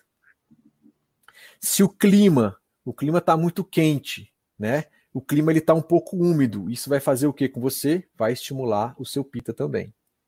Ok? Lembra? Semelhante aumenta o semelhante. Oposto trata o oposto. Então, se eu quero a paz igual ao meu pita, eu vou colocar coisas contrárias, atributos contrários. Então, eu vou colocar alguma coisa talvez é, mais fria, porque pita é muito quente. Beleza? Eu vou colocar alguma coisa é, um pouco mais pesada às vezes, ok? Então são atributos que a gente tem que levar em consideração. Lucas, como é que eu sei que o meu pita tá normal? Olha, se você tem uma digestão boa, se você não tem febre, por exemplo, né? É, se você tem uma boa visão, né? Se o seu apetite, você tem fome na hora das refeições, por exemplo, né? Se você também tem comple, com, compleição, se você tem âmbito pela vida aí, se você tem inteligência, você é uma pessoa corajosa, né? E você tem flexibilidade no corpo, quer dizer que o seu pita ele está em equilíbrio, ele está no estado normal. Então não venha me falar, ah, Lucas, eu sou pita e eu tenho eu tenho queimação estomacal. Aí eu vou falar, então você não é pita. Você está desequilibrado em pita. Porque o pita em equilíbrio, ele traz uma temperatura corporal, uma capacidade digestiva normal, sem queimação nenhuma, sem constipação nenhuma. Você tem uma boa visão, né? Você tem compleição, você é uma pessoa inteligente, uma pessoa corajosa, uma pessoa flexível, não só do corpo físico, mas também com relação aos sentimentos e às emoções também. Então, esse é um pita equilíbrio. E todo mundo tem, como eu disse, os três doshas em equilíbrio. Dependendo do seu estilo de vida, vai desequilibrar um ou mais desses doshas. Beleza? E quando é que o dosha pita está aumentado, pessoal? Ó, quando você tem fez cocô, dá uma olhada. Todo mundo que está assistindo a gente a partir de hoje vai olhar o cocô todo dia quando fizer, né? O cocô ele tem que ser bem formado. No geral, ele tem que boiar, ele não pode estar espalhado demais, ele tem que ter uma coloração que não pode ser muito amarelada, esbranquiçada. Então, se é, o seu, as suas fezes têm uma coloração um pouco mais amarelada, né? muito escura ou esbranquiçada, quer dizer que o seu pita está desregulado. Se for mais amarelada, quer dizer que seu pita está agravado, aumentado. É, muitas vezes também diarreia é sinônimo de pita. Então, se você faz sempre cocô mole e tem diarreia, o pita está agravado também, né? Se os seus olhos também, quando a gente faz exames, né, seus olhos estão amarelados em volta, pode ser N doenças, mas falando de Ayurveda, é pita. Seu pita está aumentado, né? Pita tem a ver com a bile, tá, pessoal? Excesso de fome, tenho muita fome, eu tenho muita sede e tô com queimação no estômago e tô sem sono. São outros exemplos de que seu pita está aumentado, agravado, está muito acima do normal dele. Ah, Lucas, apareceu uma dúvida, já respondendo aqui para a próxima live. O Vata causa insônia e você falou que o Pita aqui também causa pouco sono. Qual seria a diferença, então, desse pouco sono Vata e pouco sono Pita? O Vata, pessoal, muitas vezes ele tem relação com o quê? Com movimento, lembra? Então, você falando fisiologicamente, uma pessoa que não dorme porque está mexendo muito o corpo, se ela mexe demais o corpo, vira para um lado, vira para o outro, fica de cabeça para baixo, levanta, faz xixi, volta, tenta dormir. Isso aí é o Vata movimentando o seu corpo. Então, você está com uma insônia do tipo Vata. Mentalmente, alguns atributos de Vata vão impactar na mente e vão impactar naqueles doxas da mente. no Rajas, geralmente. E aí, se você tem esses atributos do Vata impactando nos doshas da mente, e se você está com uma mente em que ela fica pulando de galho em galho, em várias preocupações, e você não consegue dormir, então você pensa na conta que tem que pagar, na live de amanhã, no emprego, no não sei o que, que a gente está com várias preocupações dela no momento de pandemia e você não dorme por isso, você está com uma insônia que foi estimulada pelo Vata gravado. Entendi. Agora, se você consegue ficar deitado ainda na cama, não mexe muito o seu corpo, e você fica fixamente pensando em alguma coisa, lembra que o Pita ele é intenso, o Pita ele é penetrante, é um dos atributos dele, né? Fica quente, muito raivoso, e você pensa em um só problema, por exemplo, cara, ah, o meu emprego, meu emprego, meu emprego, meu emprego, e não dorme por causa disso, ou sei lá, é, vou fechar, ou a meu, meu benefício que eu tenho que receber e ele não entrou, meu benefício não entrou, eu tenho que pagar. Ou seja, uma coisa só, uma coisa mais obsessiva e você não dorme por conta disso, é uma insônia mais pita. Então a gente trata essas insônias de, de forma diferente. Entende isso? Então a gente analisa várias coisas para saber que tipo de insônia é. Você tem que perceber isso com você também agora. É? Como é que é a sua se você tá, não está dormindo direito? Aluna chata mesmo, que eu sei que vocês do Ayurveda odeiam quando a gente fala isso. Super forte falar, mas é isso. Odeiam assim, no bom sentido. Se a gente está lá, super consciente da nossa, da gente mesmo, está entendendo os processos, reconhece essa essa insônia, pita ou passa aí um, passa aí para a gente uma dica assim que seja. Eu sei que no Ayurveda não tem nada tão genérico, mas, mas não, assim, ao menos assim, sei lá, um leitinho com sei lá, cardamomo, como você citou. É, gente, eu sei, porque eu já fiz com o Jair é, então. Lucas, inclusive, a gente é amigo de turma. E aí, toda vez que a gente estava é, fazendo as aulas e alguém falava, ai, mas eu tenho isso. Aí o professor olhava assim, tipo, ai, nossa, que saco, não, vamos esticar. Pô, mas, Lucas, vai, a gente é gente normal, a gente é gente normal, vai. Passa aquela dica lá. Então, pessoal, na verdade, Ó, não, vamos olhar o seguinte, então, vamos, vamos fazer isso. Se você tem uma insônia que ela é mais vata, pessoal, olha só. É, o que, que é? O vata ele é frio, ele tem muito movimento e secura. O que, que eu sugiro? Você, por exemplo, antes de dormir, fazer uma autoleação com óleo de gergelim morno no pé. Porque o óleo de gergelim morno no pé, ele vai ter um atributo quente, um atributo pesado, ele vai contrabalancear. A gente sabe que na reflexologia, você fazer uma massagem no pé já traz vários benefícios. Você pegando agora o conhecimento do Ayurveda, dos atributos, e vendo, já identificou que seu vaso está gravado, põe alguma coisa contrária. Então, um bom exemplo é um óleo de gelim morno, né, pensado a frio, você aquece ele no banho-maria, põe um pouquinho na palma da mão, senta de forma tranquila e faz uma massagem na sola dos pés aí. Você também pode fazer uma massagem no topo da cabeça com esse óleo. Mas à noite, aí você vai ter que tomar banho, então você vê o custo-benefício disso, tá? tá? Uma outra coisa é tomar um chá que aquece, então, sei lá, um chá de canela, por exemplo. Canela? Um chá de canela. Né? Um, no geral, porque a gente sabe que tem os atributos, mas se está com vata, o vata ele resseca, ele é frio, você vai colocar um pouquinho, pode ser um chá de. Você pode colocar aí também um, um leite quente, talvez com noz moscada, por exemplo né? E aí toma um leite de qualidade, faz um leite morno ali e toma. Então, outra coisa, o que, que gera essa insônia? Você comer depois do horário, depois das 10. Então, ah. para de comer depois das 10. Não precisa ser ayurvédico, aí é bom senso. Entende? Se você tá com uma insônia, uma insônia mais pita, né? Onde ela é mais obsessiva, tá com muito calor, né? Com muito calor. Então você pode fazer aquela massagem usando, por exemplo, um óleo de coco, por exemplo. Olha só. Né, que é um óleo que vai esfriar mais. Né? Você pode, às vezes, se. Às vezes você pode fazer o quê? Você pode fazer o uso é, de ghee, tem ghee medicado com cúrcuma, por exemplo. Aí tem a medicação que a gente pode usar.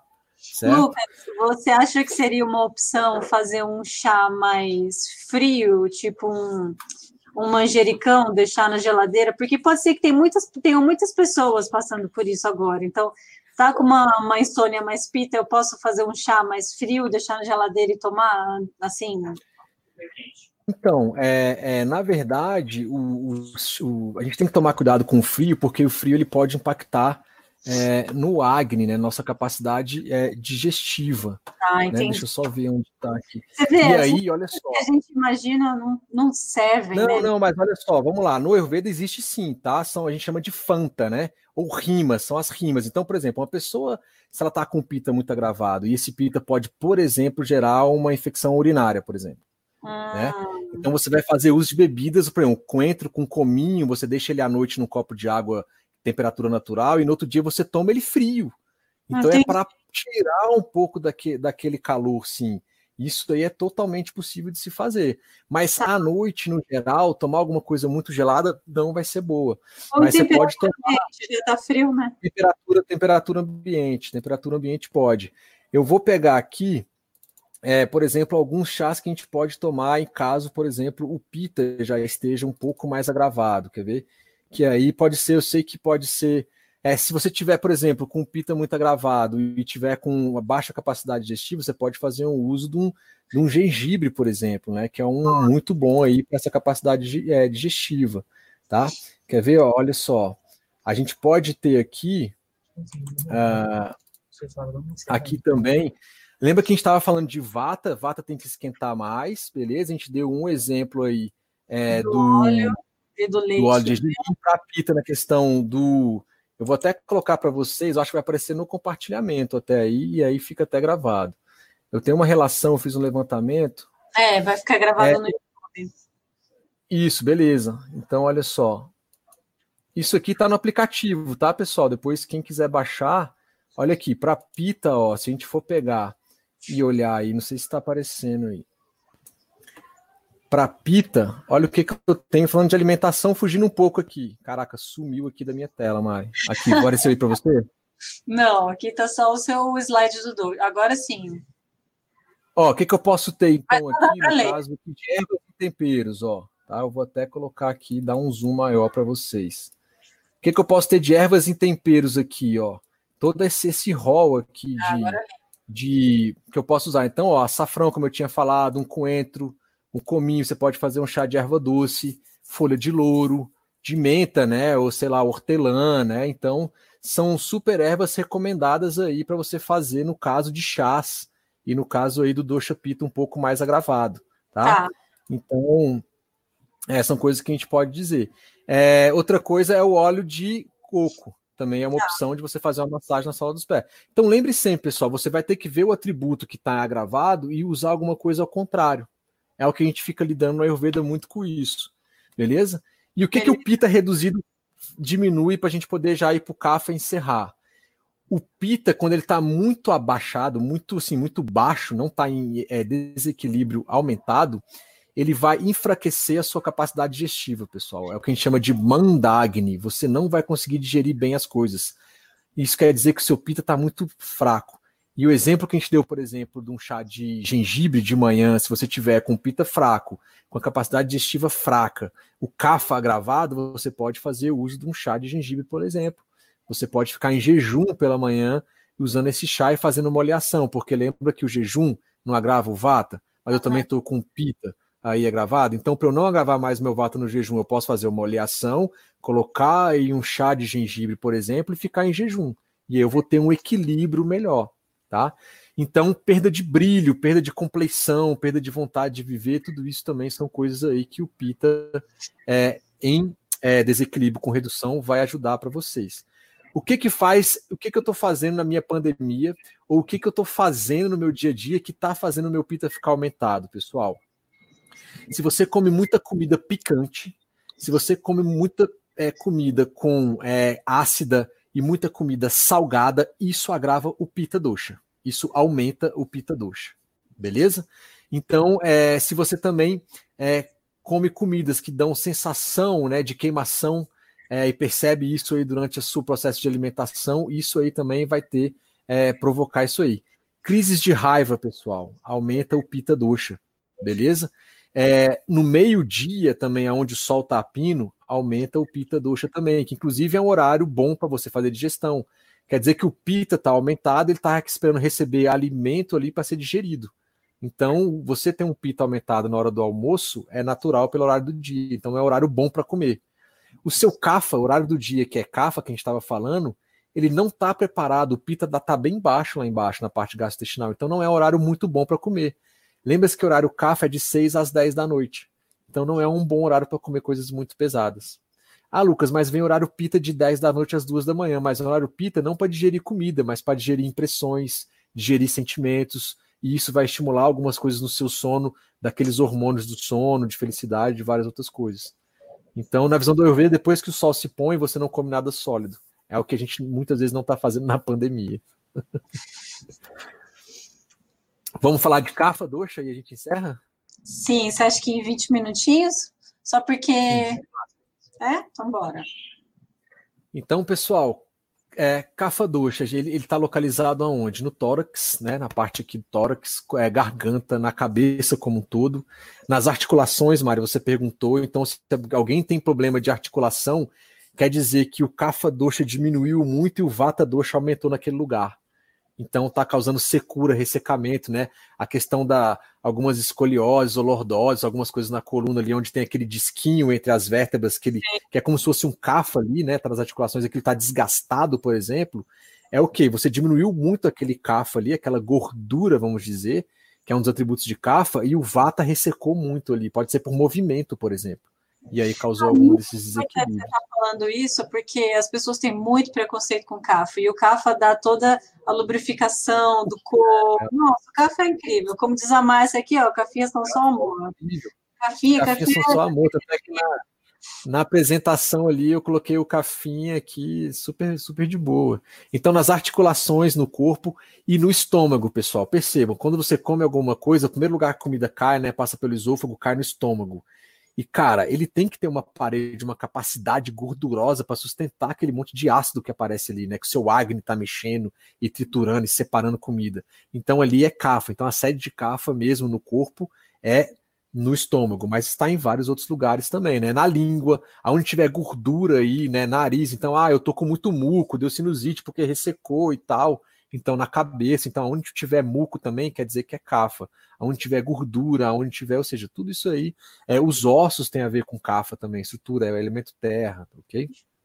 Então, tudo isso aí tem a ver. Olha só os atributos de cafa, pessoal. Oleosidade. Cafa é frio também. Então, percebam que alguma coisa fria pode agravar a vata, pode agravar a cafa. Cuidado. Beleza? Ele é pesado. O vata é leve, o cafa ele é pesado ok? Ah, então quer dizer, Lucas, quando você falou que meu cafa lá, meu vata estava gravado pela insônia, eu coloquei um óleo, quer dizer que eu coloquei alguma coisa cafa para poder apaziguar aquele vata? Exatamente, eu coloquei o contrário. Só que eu fui analisando pelos atributos, tá? Ele é lento, né? Na ação, os vatas fazem as coisas mais lentas. É macio, é viscoso, beleza? É estável e estático. Então, as coisas que são mais paradas, mais estáticas, então gordura. É difícil você tirar gordura do corpo mas elas são importantes. A gente tem gorduras boas, gorduras ruins, né? Então, para você ter um problema articular, pessoal, demora às vezes muito você indo lá com seu vata, movimento, ressecando aquilo e repete, repete, repete. E o cafa tá o quê? Ele tá segurando aquilo, tem gordura, tá estático, tá parado, mas com o tempo ele já não aguenta. Então você diminuiu muito aquele aquele cafa por agravação de vata, por exemplo, tá? A gente estava falando, quais são os, as vantagens do CAFA, né? Alguém colocou aí, ó, o CAFA é tudo de bom, né? Então a Patrícia colocou, preciso aumentar meu CAFA. Olha o que, que o CAFA traz de positividade na nossa vida. Estabilidade, lubrificação, né? Então lubrificação em todos os sentidos, lubrificação dos olhos, lubrificação, sei lá, no ato sexual, lubrificação no estômago, lubrificação em tudo, tá bom? É, compactação e firmeza das articulações, como a gente estava falando agora. Ele é responsável pelo autocontrole, pessoal. Ele tem a ver, os atributos de CAFA vão impactar às vezes na mente e vai te dar a capacidade de resistir, né? Tensões, é, períodos de grande tensão, como a gente está passando, por exemplo. Então, quem tem um bom CAFA consegue lidar bem e absorver isso aí. Agora, cuidado, né? Se você tem uma pessoa que só absorve as coisas, os sentimentos, as tristezas e nananã, tem que tomar cuidado, porque isso uma hora vai agravar demais esse seu CAFA aí e vai estourar de alguma forma. E geralmente as pessoas que já têm um CAFA e ele está agravado descontam muito isso aí na comida. É uma tendência. Os atributos de CAFA eles vão se ligar aos atributos de tamas na mente. Tamas na mente é o que? Uma coisa mais obscurecida, uma coisa, quando está muito desequilibrada, depressiva às vezes. Não que CAFA seja depressivo, não estou falando isso. Tanto é que a gente está vendo aqui os, é, as coisas boas de CAFA. Estou falando que ele em desequilíbrio demais, ele pode provocar isso. Então, é, perceba o quão CAFA é importante. Sem CAFA você não tem osso, você não tem estrutura, seu corpo é molenga, seu corpo quebra, seu osso quebra toda hora. Né?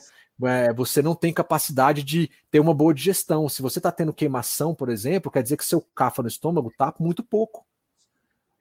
Né? Então, ou seja, agora tem as desvantagens do cafa também aumentado. A sua atividade metabólica vai ser muito ruim, você vai ter muita preguiça, você vai ter sensação de peso no corpo, na cabeça, né? As suas fezes ficaram mais esbranquiçadas, né? Você vai sentir frio também, assim como no vata né? E frouxidão no corpo, né? Suas articulações, você vai fazer alguma coisa, o pulso abre, não sei o que trinca, você tropeça toda hora. Eu tô falando assim, por então tem gente que fala assim, ah, eu sou vato, eu tropeço toda hora. Não, mas às vezes tem que ver. É, tem que ver sim, o vato é mais assim, ele é mais agitado, pode ser por isso, mas se for por estrutura de pisar e aquilo não sustentar, né, é o CAFA ali que tá faltando, beleza? Então, o que, que é a redução? Isso é o agravo de CAFA. E a redução de CAFA, o que, que vai causar na gente? Vertigem, né? vazio dos órgãos de CAFA, aquela pessoa. É, não sei se vocês já fizeram, né? Yoga, algumas coisas, você coloca uma pressão, algumas atividades que você estimula o timo aqui. É, às vezes, quando eu já, já tive na academia, você pega um peso e coloca um peso de 10 quilos aqui. Se você tiver com redução de CAFA, ou seja, com um vazio aqui, você põe peso, você sente satisfação. Ou pega aí no seu agora, no seu negócio aqui, aperta um pouquinho essa região e vê se você se sente bem. Isso quer dizer o quê? Eu estou colocando peso, eu estou colocando contentamento aqui nesse órgão, aqui nessa região, que é o quê? É um cafa ali, eu estou colocando mais peso. Beleza? Então, às vezes, na massagem ayurvédica. Se você não sentiu nada, é porque você já está tudo bem. Ah, tô equilibrado. Galera, é arritmia, tá? Palpitações cardíacas, e frouxidão na articulação aí também, é, vai ser também uma, uma ideia dessa redução aí de cafa doxa. O que que eu faço que o meu caixa, o meu cafa pode aumentar para a gente finalizar, né? Então, olha lá, consumir alimentos de sabor doce, não estou falando, por exemplo, os carboidratos são doces, tá? Então, se consumir em excesso, né? Em excesso. É, azedo e salgado, ok? Alimentos que são gordurosos e oleosos, beleza? Ou úmidos. Então também vai ir.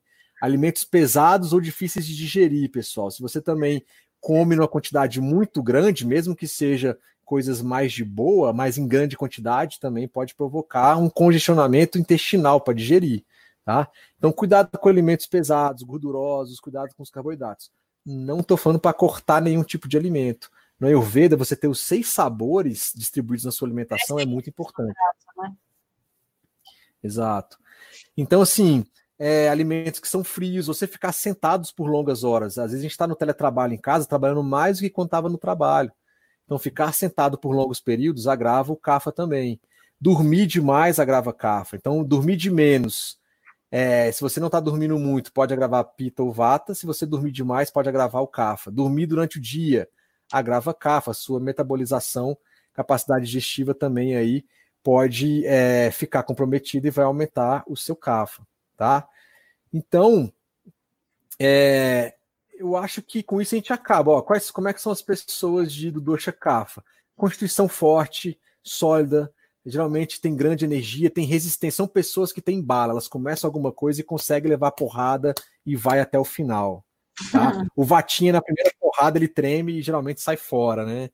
Então tem energia, são pessoas contagiantes, né? Tem um andar mais leve, né? Mesmo com excesso de peso, se ela estiver desequilibrado. É, na parte mental, as pessoas têm uma personalidade mais calma e tranquila, né? Tem lentidão às vezes para se enfurecer. Uma pessoa cafa, não estou dizendo cafa gravado, uma pessoa cafa, ela escuta bastante, escuta. Para ela estourar, para o pita dela gravar demais para ela estourar, foi muita coisa que ela que ela suportou até chegar nesse nesse nesse nesse estouro, assim, vamos dizer, né? Então Agora tem que tomar cuidado, são pessoas que muitas vezes não querem ter mudança do status quo. Nossa, tá muito bom. você está falando isso, porque eu acho que uma, o que eu tenho percebido na pandemia de um comportamento CAFA, as pessoas estarem tão resistentes a mudar o estilo de trabalho, fazer coisa, inovar. Eu, eu identifico isso como talvez enfim, mas é um comportamento mais estagnado, né? Isso. Lembra, exatamente, estagnado, isso é uma das características de CAFA. Lembra que aqui nesse slide eu estou colocando coisas de desequilíbrio e equilíbrio, tá? A gente separou lá antes, aqui está meio que misturado um pouco, né? Então, sono profundo e prolongado, dorme bem, um CAFA, um CAFA de constituição normal. Ter insônia, pessoal, é porque o pau tá quebrando. Então, assim, o Vata dele gravou demais, o Pita gravou demais e ele não tá conseguindo dormir. Então, assim, é complicado, tá? É.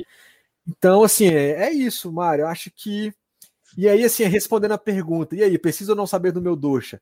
Na visão de um médico, um terapeuta, sim, né? E dos curiosos entusiastas, talvez não com essa profundidade, mas você saber e começar a entrar e ter consciência disso pode te ajudar muito na sua vida, no seu dia a dia. E lembre-se, é um processo.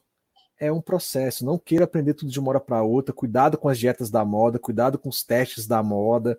Então, assim, vale a pena conhecer e saber. E num tratamento ayurvédico não é igual um tratamento médico convencional, é mais de educação das pessoas para elas começarem a entender isso aí e muitas vezes depois atingir um estado em que elas conseguem compreender melhor.